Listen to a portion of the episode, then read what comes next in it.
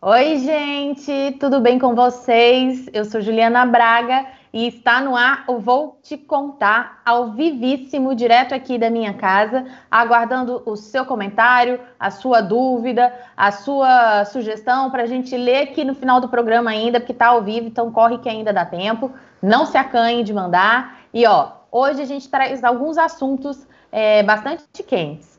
Vamos começar falando sobre essa medida provisória do governo que autoriza empresas a suspender contratos e a reduzir a jornada de trabalho com a redução dos salários também. Os deputados já sabem o que vão mexer nessa proposta e eu vou adiantar aqui para vocês os principais pontos que devem ser alterados lá no Congresso, tá?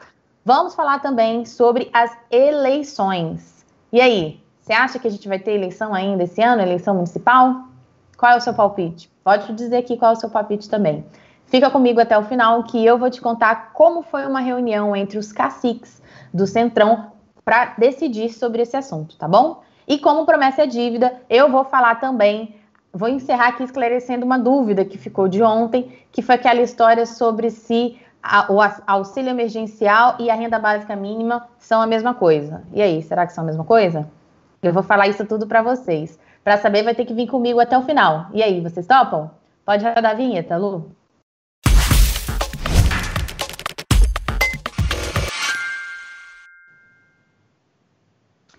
Então, gente, finalmente saiu. Depois de idas e vindas, de uma medida provisória revogada e de aflição nos mais diversos setores, o Diário Oficial da União traz nesta quinta-feira, 2 de abril, as regras para empresas suspenderem contratos de trabalho ou, ou reduzirem a carga de ou carga horária do trabalhador com a redução também dos salários. E mal chegou, já desagradou os parlamentares que vão analisá-la. Eu vou resumir aqui para vocês as principais regras antes de a gente entrar no assunto mesmo, que são essas alterações que, o, que os parlamentares vão fazer, só para a gente acompanhar direitinho, ponto a ponto. No caso da redução de jornada, ela pode ser de até três meses e existem três faixas. O patrão pode reduzir em até 25% a jornada. Nesse caso, pagará 75% dos salários e o governo vai inteirar com 25% do seguro-desemprego, que varia aí entre R$ 1.045 e R$ 1.813, a depender da média salarial dos últimos três meses. Nessa faixa de 25%, o acordo pode ser feito de forma individual, sem sindicato intermediando a negociação. Isso já é um problema que deu lá. Também poderá haver a redução de 50% e de 70% da jornada. Nas empresas enquadradas pelo Simples Nacional, o governo vai bancar 100% do seguro-desemprego e nas demais a complementação segue a mesma lógica da faixa dos de 25%. A ANP garante a estabilidade por igual período, três meses, né? Reduz por três meses, tem estabilidade durante três meses. Já a suspensão dos contratos valeria por dois meses, nos quais o governo pagaria o valor do seguro-desemprego e garantiria a permanência no, depois de passados esses dois meses, garantiria a estabilidade por mais dois meses também, pelos dois meses subsequentes, tá? Os acordos poderão ser individuais, ou seja, sem a participação dos sindicatos para quem ganha até três salários mínimos ou para quem ganha mais de 2.202, que é o equivalente a dois tetos do INSS. Os líderes na Câmara acharam tímida a proposta e ainda sem garantias reais aos trabalhadores. O primeiro ponto, que é quase uma unanimidade, é que não dá para tirar os sindicatos das negociações. Em um momento de crise, de desespero, está todo mundo muito preocupado, há um temor de que haja situações muito desvantajosas para o trabalhador. Há um entendimento de que é necessário incluir uma intermediação, incluir um, um sindicato que possa, inclusive, é, dar orientações aos funcionários, aos trabalhadores, para evitar esses excessos por parte do patrão. A questão da estabilidade é o outro ponto que está sendo questionado lá a, estabilidade pós-crise. O deputado Marcelo Ramos, por exemplo, que é do PL do Amazonas, avalia que esses dois meses de suspensão dos contratos, por exemplo, é um período muito curto. Ele está achando que o governo está subestimando qual pode ser o período aí da gente sem uma garantia, ninguém sabe como é que vai ficar a economia e, do, e por quanto tempo a gente vai viver essa situação. Então, ele acha que é um período muito curto e que, na prática, você obrigar, o governo obrigar um empregador a manter esse emprego por dois meses, com pagamento integral dos salários, num período que pode ser que as receitas não tenham voltado ao normal e que o, o empregador ainda vai estar se recuperando, numa situação que ninguém sabe ainda como será, poderá, poderá acabar contribuindo para complicar ainda mais a vida desse empregador. Então, é, esse prazo de dois meses, com os dois meses de estabilidade depois, pode acabar sendo um, mais um problema do que uma solução. O deputado Paulinho da Força, do Solidariedade de São Paulo, sugere que a estabilidade seja de pelo menos seis meses. Na avaliação dele, tem que ser seis meses. E aí, segundo ele, colocando os sindicatos de volta na, nessa negociação, lembrando que o Paulinho da Força é muito ligado aos sindicatos, ele acredita que o período de suspensão do contrato de redução da jornada pode ser até negociado, pode não ser os dois ou os três meses, pode ser para mais ou para menos, porque aí haveria uma garantia de um equilíbrio e de atenção à especificidade de cada setor, já que cada setor vai sofrer a crise de uma maneira diferente, né? Os setores são impactados de formas diferentes. Mas a estabilidade por seis meses deve ser regra na avaliação dele. O Cidadania, por exemplo, sugere que essa estabilidade seja o dobro do tempo da suspensão. O líder do Cidadania mandou um vídeo para a gente comentando essa história toda. Vamos ver? Essa medida provisória demorou, mas veio. Veio no momento correto, tempos de crise, tempos de reformular relações. Aí nós estamos falando de empregador e empregado. O Estado participa, complementa salário, assegura que na suspensão o trabalhador possa ter um apoio que virá. A sociedade paga por isso para garantir empregos, mas nós não podemos, além de apoiar o empreendedor, fragilizar o trabalhador. As nossas emendas vêm no sentido de garantir efetivamente estabilidade e renda. Os valores que o governo está disposto a pagar também como compensação foram considerados baixos pelos deputados. Isso tudo será negociado entre eles ainda, mas uma das propostas na mesa é que o governo inteire pelo menos o seguro-desemprego de todo mundo, que ele desembolse esse valor para todo mundo, ou que pelo menos aumente aí os percentuais. E aí, um parênteses, a gente está falando aqui de seguro-desemprego, amanhã, às 12 horas, aqui no My News, o almoço de quarentena vai receber o Bruno Bianco, que é o secretário especial de Trabalho e Previdência, é ao meio-dia, então vocês podem tirar as dúvidas direto com o cara que participou da elaboração de todas essas propostas. Não esquece amanhã aqui no My News, meio-dia, Bruno Bianco, para tirar as dúvidas, as principais dúvidas de vocês. Mas bem, voltando aqui ao que a gente estava falando, outra proposta é, que está em discussão, caso não seja possível manter o trabalhador depois do prazo de estabilidade, é, seja ele qual for, que eles definam lá na proposta, na medida provisória no final, mas caso passou a crise, passou o período de suspensão ou de redução de jornada, passou também o período de estabilidade que vai ser estabelecido, se o empregador precisar demitir, eles avaliam, os deputados avaliam a possibilidade de incluir na medida provisória que essa demissão ela seja necessariamente homologada em, em sindicato também, perdão, cartório, homologada em sindicato.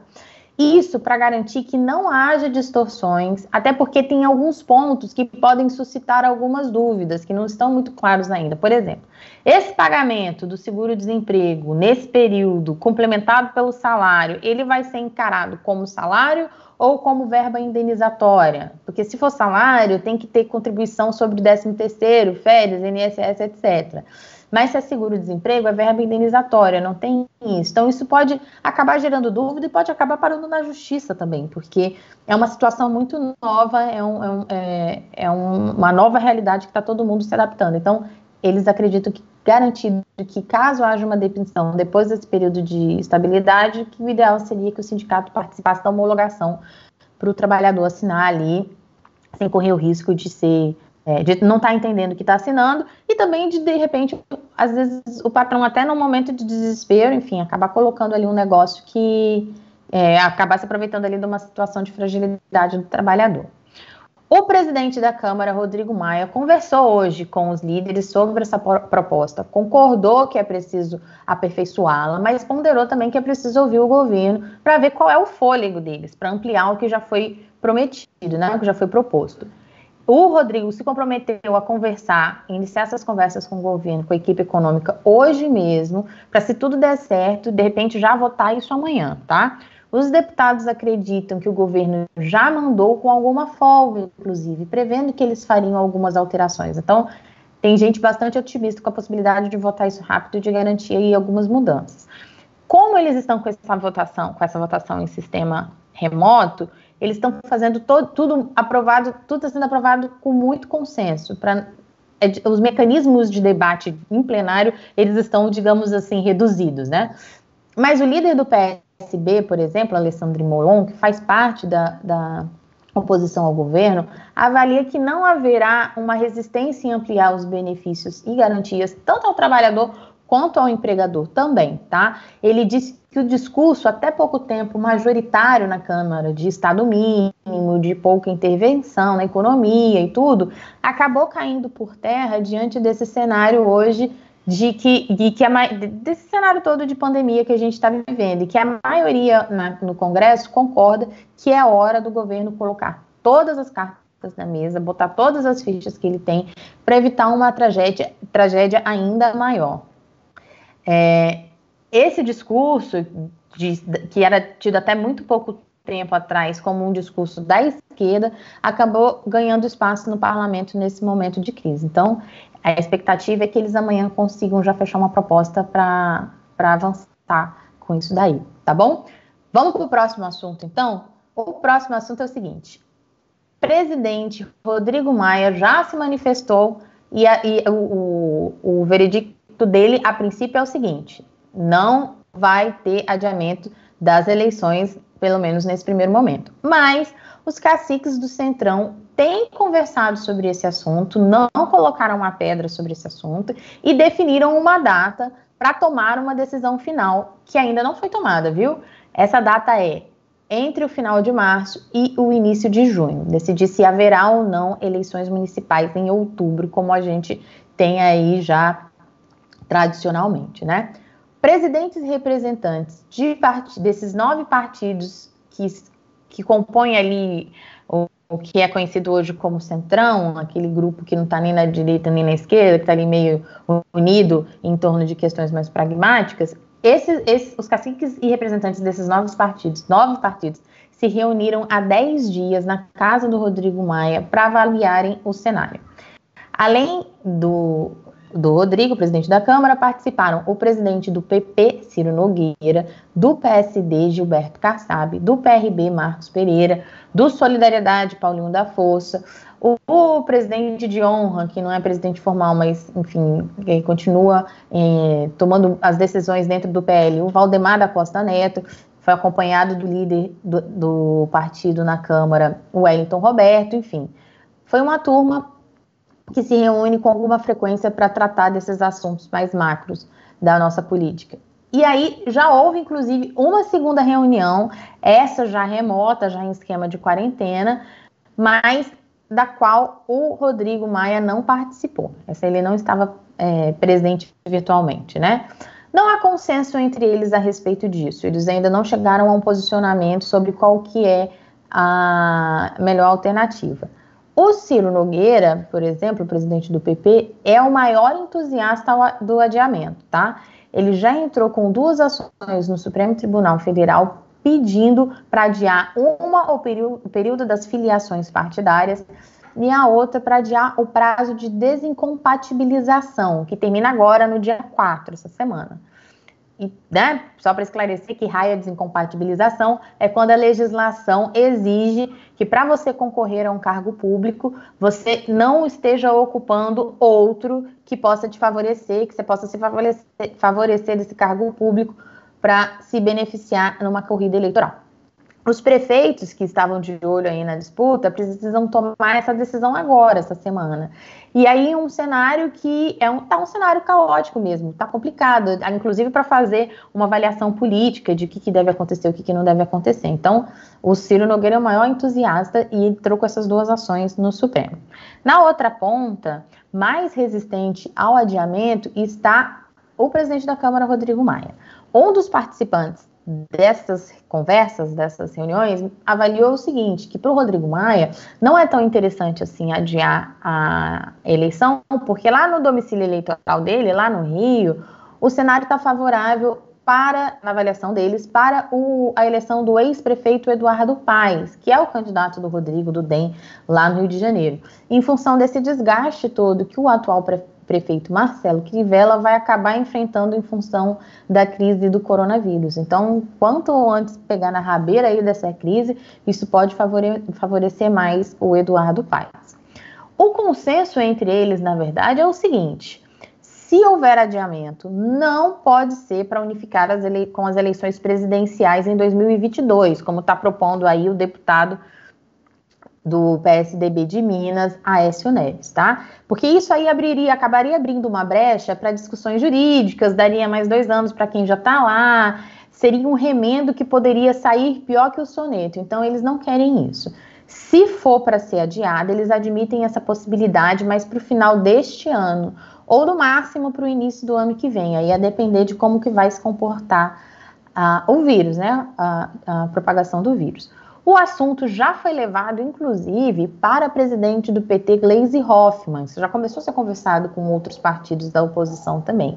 A Gleisi, segundo eles relataram, concordou com os prazos que o grupo estabeleceu para rever essas questões e, inclusive, para não adiar lá para 2022. Um outro participante dessas reuniões me contou que defenderia reanalisar essa questão, por exemplo, mais para frente ainda, em 20 de julho, quando acontecem as convenções partidárias, que é a partir daí que, na verdade, começa a ter campanha de rua, que é um pouquinho mais para frente, até em agosto, mas é, é, é, nesse momento que isso começa a se desenhar. Como é que vai ser campanha, se vai ter carreata, se vai ter bandeira na rua, enfim. Então, esse ex-presidente de partido disse que seria favorável que isso fosse reavaliado lá para 20 de julho. Mas aí qual é o problema desse cenário de 20 de julho? Para mexer dat na data das eleições, é preciso mudar a legislação via uma proposta de emenda à Constituição. E aí, quem acompanha a gente aqui já sabe que PEC exige um quórum maior. E, que, e sabe também que nesse momento de votação virtual, as votações só ocorrem em consenso. Então, como esse é um assunto delicado, enfim, é, o, o, o, entendimento majoritário desse grupo é que o ideal seria analisar isso é, já ali final de, março, de maio, início de junho, para começar a construir esse consenso, começar a construir isso daí, ver com o TSE as possibilidades para poder fazer essa mudança via PEC.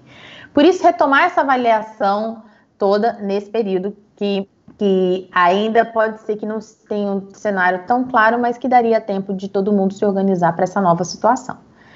Daqui a pouco eu vou ler aqui as perguntas e os comentários de você. Ah, não, eu quero fazer só o seguinte. Antes da gente passar para o próximo assunto, eu quero fazer uma avaliação do que eu conversei com esses caras também a respeito de qual que deve ser o cenário eleitoral também para as eleições municipais. Há uma percepção de que, em função de tudo isso que a gente está vivendo, o Brasil será um outro Brasil depois da, da, dessa pandemia toda, né? E aí isso vai acabar impactando também nos assuntos que vão ser tema de debate nas eleições. Primeiro de tudo, que ninguém duvida é que haverá uma discussão mais atenta, mais pormenorizada sobre a saúde no Brasil. O SUS, que é o nosso sistema de saúde, é o sistema único de saúde, e tem atendimento universal para toda a população, acabou ficando muito no holofote e não só e vai ficar ainda mais, mas não só pela demanda que a gente vai ter necessariamente do sistema, que ele vai ser mais demandado, já está sendo mais demandado, mas também pela, pela ótica do conhecimento de como funciona, da comparação com outros países. Então, esse deve ser um dos principais assuntos da eleição municipal, sendo ela em outubro ou mais para o final do ano ou no início do ano que vem. Isso todo mundo é, concorda. E aí tem uma outra avaliação é, que eu ouvi desses presidentes de partido que diz respeito a como vai se comportar o bolsonarismo nas eleições municipais. Havia uma expectativa muito grande de como que seria o comportamento do eleitor que votou no Bolsonaro, que foi um eleitor, é, ele ganhou a eleição, foi um, um, um eleitorado bastante expressivo, mas que estaria em tese, digamos assim, órfão, porque o presidente Jair Bolsonaro não viabilizou um partido político. Então, já havia uma expectativa de como que esse eleitor iria se comportar. Se ele votaria em candidatos, tinha uma, uma, uma, uma aposta, por exemplo, de que ele poderia votar mais em candidatos ligados à segurança pública. Vários partidos começaram a filiar é, militares, policiais, fazendo essa aposta de que haveria uma procura muito grande por candidatos ligados à questão da segurança pública. É, e também a questão, as questões mais de costume, mais à direita, mais a mais do estado mínimo também. E a avaliação que se faz no, atu, no, atual cenário é de que, passada essa crise toda, passada essa pandemia, o eleitor talvez comece a refletir de maneira diferente sobre alguns assuntos. Talvez a saúde pública passe a ser uma prioridade maior do que a segurança pública, como foi nas últimas eleições. Talvez a questão dos costumes seja avaliada de uma maneira um pouco mais em segundo plano em relação a questões pragmáticas de administração, de programas sociais, enfim, dessas pautas como eu falei mais cedo, que até pouco tempo atrás eram pautas muito identificadas com a esquerda. Então, essa avaliação também está sendo feita nesse momento, ainda é cedo, é claro que está todo mundo mais preocupado nesse momento em salvar vidas e com essa crise econômica que a gente está para enfrentar, mas já há uma, uma aposta de que aconteça o que acontecer, as eleições municipais já vão ter um perfil diferente em função dos temas que foram acabaram sendo incluídos na ordem do dia, na pauta do dia por conta disso tudo que a gente está vivendo, tá? Mas então, daqui a pouco eu vou ler as perguntas e os comentários de vocês. Vocês podem continuar mandando aí, que daqui a pouco eu vou olhar tudo. Mas antes eu quero trazer um retorno de uma dúvida que ficou de ontem, que é a seguinte. Lembram que a gente falou sobre auxílio trabalho versus renda básica mínima? O que, que é, se é a mesma coisa ou se não é? Então, fui pesquisar, é, fui atrás das informações e o que eu é, apurei é o seguinte: de fato, são coisas diferentes, conceito, diferentes conceitualmente diferentes. A renda básica mínima, ou renda básica universal, ou ainda renda básica cidadã, é um conceito, uma proposta, pela qual os governos pagariam a cada cidadão um valor mínimo necessário para ele sobreviver.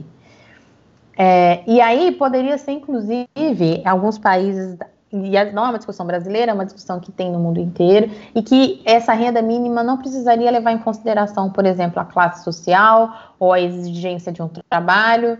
É, é, seria uma renda básica para todo mundo receber, independente de qualquer condição. Apesar de existirem algumas propostas tramitando a respeito disso no Congresso Nacional, um dos maiores entusiastas disso, tem proposta dele ainda lá no Congresso, é o ex-senador Eduardo Suplicy, do PT de São Paulo. Apesar de ter projetos nesse sentido, essa discussão não é uma discussão que está no radar dos parlamentares nesse momento, e muito menos do governo. A prioridade agora é outra. O auxílio emergencial, que segundo me disseram, é, foi sancionado pelo presidente Jair Bolsonaro, entrou no diário, em edição extra do Diário Oficial agora há pouco.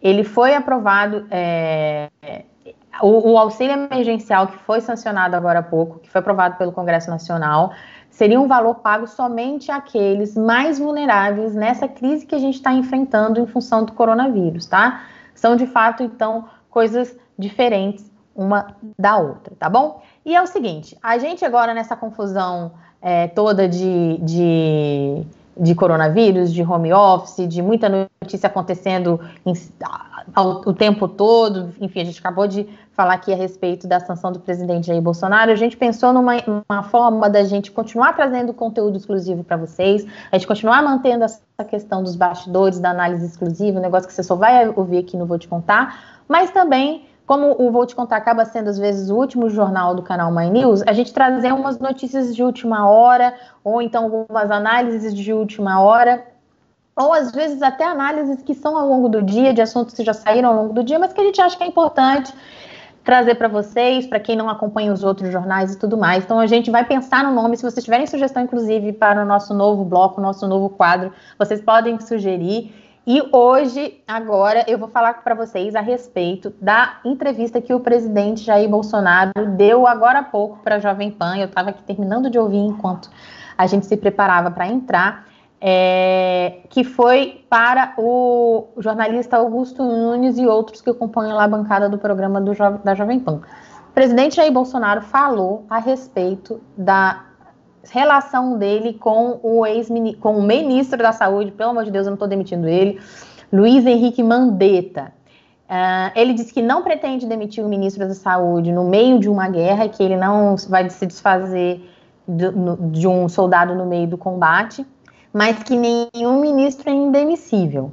Ele disse que o Mandetta, em alguns momentos, precisa ouvir mais o presidente, precisa ser mais humilde, e o presidente disse: ele cuida da saúde, o Paulo Guedes cuida da economia, e eu entro no meio para que não haja atrito entre as duas áreas. Tá certo? Então vamos lá, vamos ver os comentários, vamos ver as dúvidas de vocês que surgiram. Espera aí. Ah, cadê, cadê? Olha só. Felipe Azanha. Felipe Azanha, a gente já se correspondeu, inclusive, pelo Instagram. Ele diz o seguinte: boa noite, sou fã demais do Vou Te Contar e da Juliana Braga. E ele pergunta assim: com o adiamento das eleições, o Aliança pelo Brasil pode ser criado e ter candidatos? Então, eu preciso até atualizar como é que está isso no TSE, mas o Aliança pelo Brasil tinha tirado o pé do acelerador, não estava mais contando com essa possibilidade de ter candidatos. É, e por dois motivos. Primeiro, porque de fato estava com alguma dificuldade para viabilizar o partido. Eles tinham uma expectativa de que a questão das fichas eletrônicas poderia sair, não saiu, das, da, da, assinatura eletrônica poderia sair, não saiu, e aí acaba que o TCS enrolou com outras coisas, enfim. Poderia ser que o adiamento das eleições garantisse aí um prazo a mais para o partido ser viabilizado formalmente. Mas aí tem um outro fator, que é um fator de bastidor, que é o seguinte: o presidente Jair Bolsonaro acabou se convencendo, antes dessa confusão toda, dessa crise toda, de que ele patrocinar candidaturas municipais poderia acabar sendo um risco para ele, para a reeleição dele em 2022. E aí eu vou explicar por quê. Eleição municipal é uma eleição muito capilarizada o presidente de um partido, o presidente da República, por mais que tenha o domínio do partido, tem dificuldade de conseguir identificar tudo, saber quem é todo mundo. Então, poderia ser que algum dos candidatos dele fosse envolvido aí com algum episódio de corrupção, e isso poderia prejudicá-lo no final das contas. Então, o presidente até acabou adiando isso. Mas nessas conversas hoje que eu tive com presidentes de outros partidos, e falando sobre essa questão do bolsonarismo, eles alertaram para o seguinte: sem partido e sem candidatos, vai acabar acontecendo, o presidente acaba correndo o risco de apanhar muito, porque a gente vive uma crise, essa crise deve se estender para a economia, e isso tudo entra no bolo das eleições, e normalmente os presidentes garantem candidatos nos municípios que é para ter quem o, defenda, para você não deixar o debate, por mais que o debate das eleições municipais sejam debates mais localizados, para você ter quem, quem te defenda no período de dois anos após a sua própria eleição, porque depois você só tem mais. Vai ter gente na rua por você só daqui depois de dois anos, e essas coisas vão se consolidando aos poucos. Então, pode ser que diante desse cenário o presidente Jair Bolsonaro mude de ideia, mas você me deu uma boa ideia de pauta, eu vou atrás para saber como é que está o aliança nesse momento, como é que está o esquema dele de filiações, tá bom? Ó, Tiago Pimentel diz o seguinte: Ju, o governo está nitidamente temeroso de sofrer o impedimento decorrente do pagamento da renda básica. Existe essa conversa nos bastidores? Pois é, Tiago, a gente conversou sobre isso aqui já no, no programa. É, os, os parlamentares avaliam cenários, sim. Já existe parlamentar avaliando a possibilidade de, de impeachment, mas a avaliação que se tem é a seguinte: impeachment é um processo muito longo, é um processo que leva aí seis meses e é um processo que exige uma mobilização popular muito grande. Nesse momento, as pessoas não estão pensando em presidente da República, as pessoas não vão para as ruas pedir, por mais que haja panelaços, por mais que esses panelaços estejam mais frequentes, inclusive em redutos que votaram no presidente Jair Bolsonaro eles não enxergam esse desgaste suficiente para se manter um processo de impeachment durante seis meses, tá? O que está se conversando também nos bastidores, que também é uma conversa inicial, um, um, na verdade, é quase como. Se, sabe quando você bota o dedinho, o pezinho na piscina para ver como é que está a temperatura? Eles estão nessa etapa ainda, que é sobre a possibilidade de afastar o presidente, é, alegando aí questões emocionais e, e, e distúrbios Incapacidade mental, tá? A gente falou sobre isso, teve um programa que a gente falou só sobre isso. Tem um parecer da consultoria legislativa da Câmara dos Deputados que está circulando entre eles, que trata das possibilidades jurídicas de afastamento do presidente por conta disso. Tem a possibilidade, tem a vantagem, vantagem, né? Para quem, que, quem queira depor o presidente, ele é mais rápido e ele tem a possibilidade de ser só por de ser temporário, de não ser uma coisa definitiva. Então, diminuiria as resistências com relação a isso. Mas isso já foi tratado, inclusive, com o Rodrigo Maia, essa ideia já foi levada a ele. Mas isso não é uma coisa que está na prioridade dos parlamentares nesse momento, não. Isso tudo está sendo avaliado. Ah, ó, o Leonardo Gomes fala o seguinte: acho que o momento é bom para começar a se pensar em votação online. Pode ser mesmo, viu, Leonardo? É preciso garantir só que haja mecanismos da, da, eleição não ser fraudada, né? Quando você abre a possibilidade da eleição online, é, no computador de casa, você vai ter como verificar se a pessoa que está votando é a pessoa que que de fato está registrado ali, enfim, é de fato uma, uma discussão interessante para ser colocada, tá? O Tom Cunha vai na mesma linha. Ele fala: este ano, bem que a eleição poderia ser pela internet. A gente está fazendo tudo pela internet, né? Eu estou fazendo aqui o programa pela internet, pela minha casa, enfim. Quem sabe a nossa tecnologia não consegue avançar para nos permitir essa possibilidade também, né? Quem sabe? Eu acredito que não dá tempo para esse ano, não. É um processo também que é muito longo, vai depender de regulamentação no Congresso, vai depender de desenvolvimento de sistemas, mas é uma boa discussão para ser colocada aí na ordem do dia. Boa ideia. Ó, mais uma vez, obrigada pela companhia de vocês. Eu espero que vocês tenham gostado. O espaço aqui dos comentários é livre, então você gostando ou não, não quer deixar seu joinha? Deixa aqui seu comentário, sua crítica ou sua sugestão, as dúvidas que você sabe que eu já leio, que eu leio e depois a gente volta, tá? E claro, quem ainda não se inscreveu, não se esqueça de se inscrever no canal, ativar as notificações para você estar tá sempre bem informado do que está acontecendo, tá bom? Tchau, tchau.